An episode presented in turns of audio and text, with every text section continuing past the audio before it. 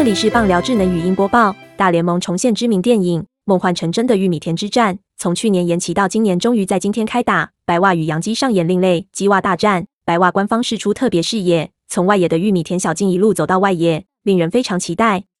梦幻成真来自一九八九年由凯文科斯特纳主演的励志喜剧。听见奇妙的声音，你盖好了，他就会来。开始在自己的玉米田打造一座棒球场。最终，棒球传奇、武协、杰克森等已故球星现身在球场上比赛。今天，鸡袜大战并非在电影原本场地，而是大联盟在临近球场盖了这座玉米田中的棒球场，将是美联与国联史上第一场在爱荷华州进行的比赛。双方球员都很兴奋。杨基今天的先发投手表示，今晚大概会再重看一次电影，感觉很酷，会很有趣。白袜终结者和崔克斯也表示。能够在爱荷华州参与第一场棒球赛，感觉很特别。希望不要被敲出第一支全垒打。大联盟不断在官方推特等社群媒体公开玉米田棒球场的相关照片、影片。白袜昨日试出一段十秒短片，镜头从球场外野的玉米田小径一路拍摄，直到看见球场，画面相当特别，也令人格外期待今天的鸡袜大战。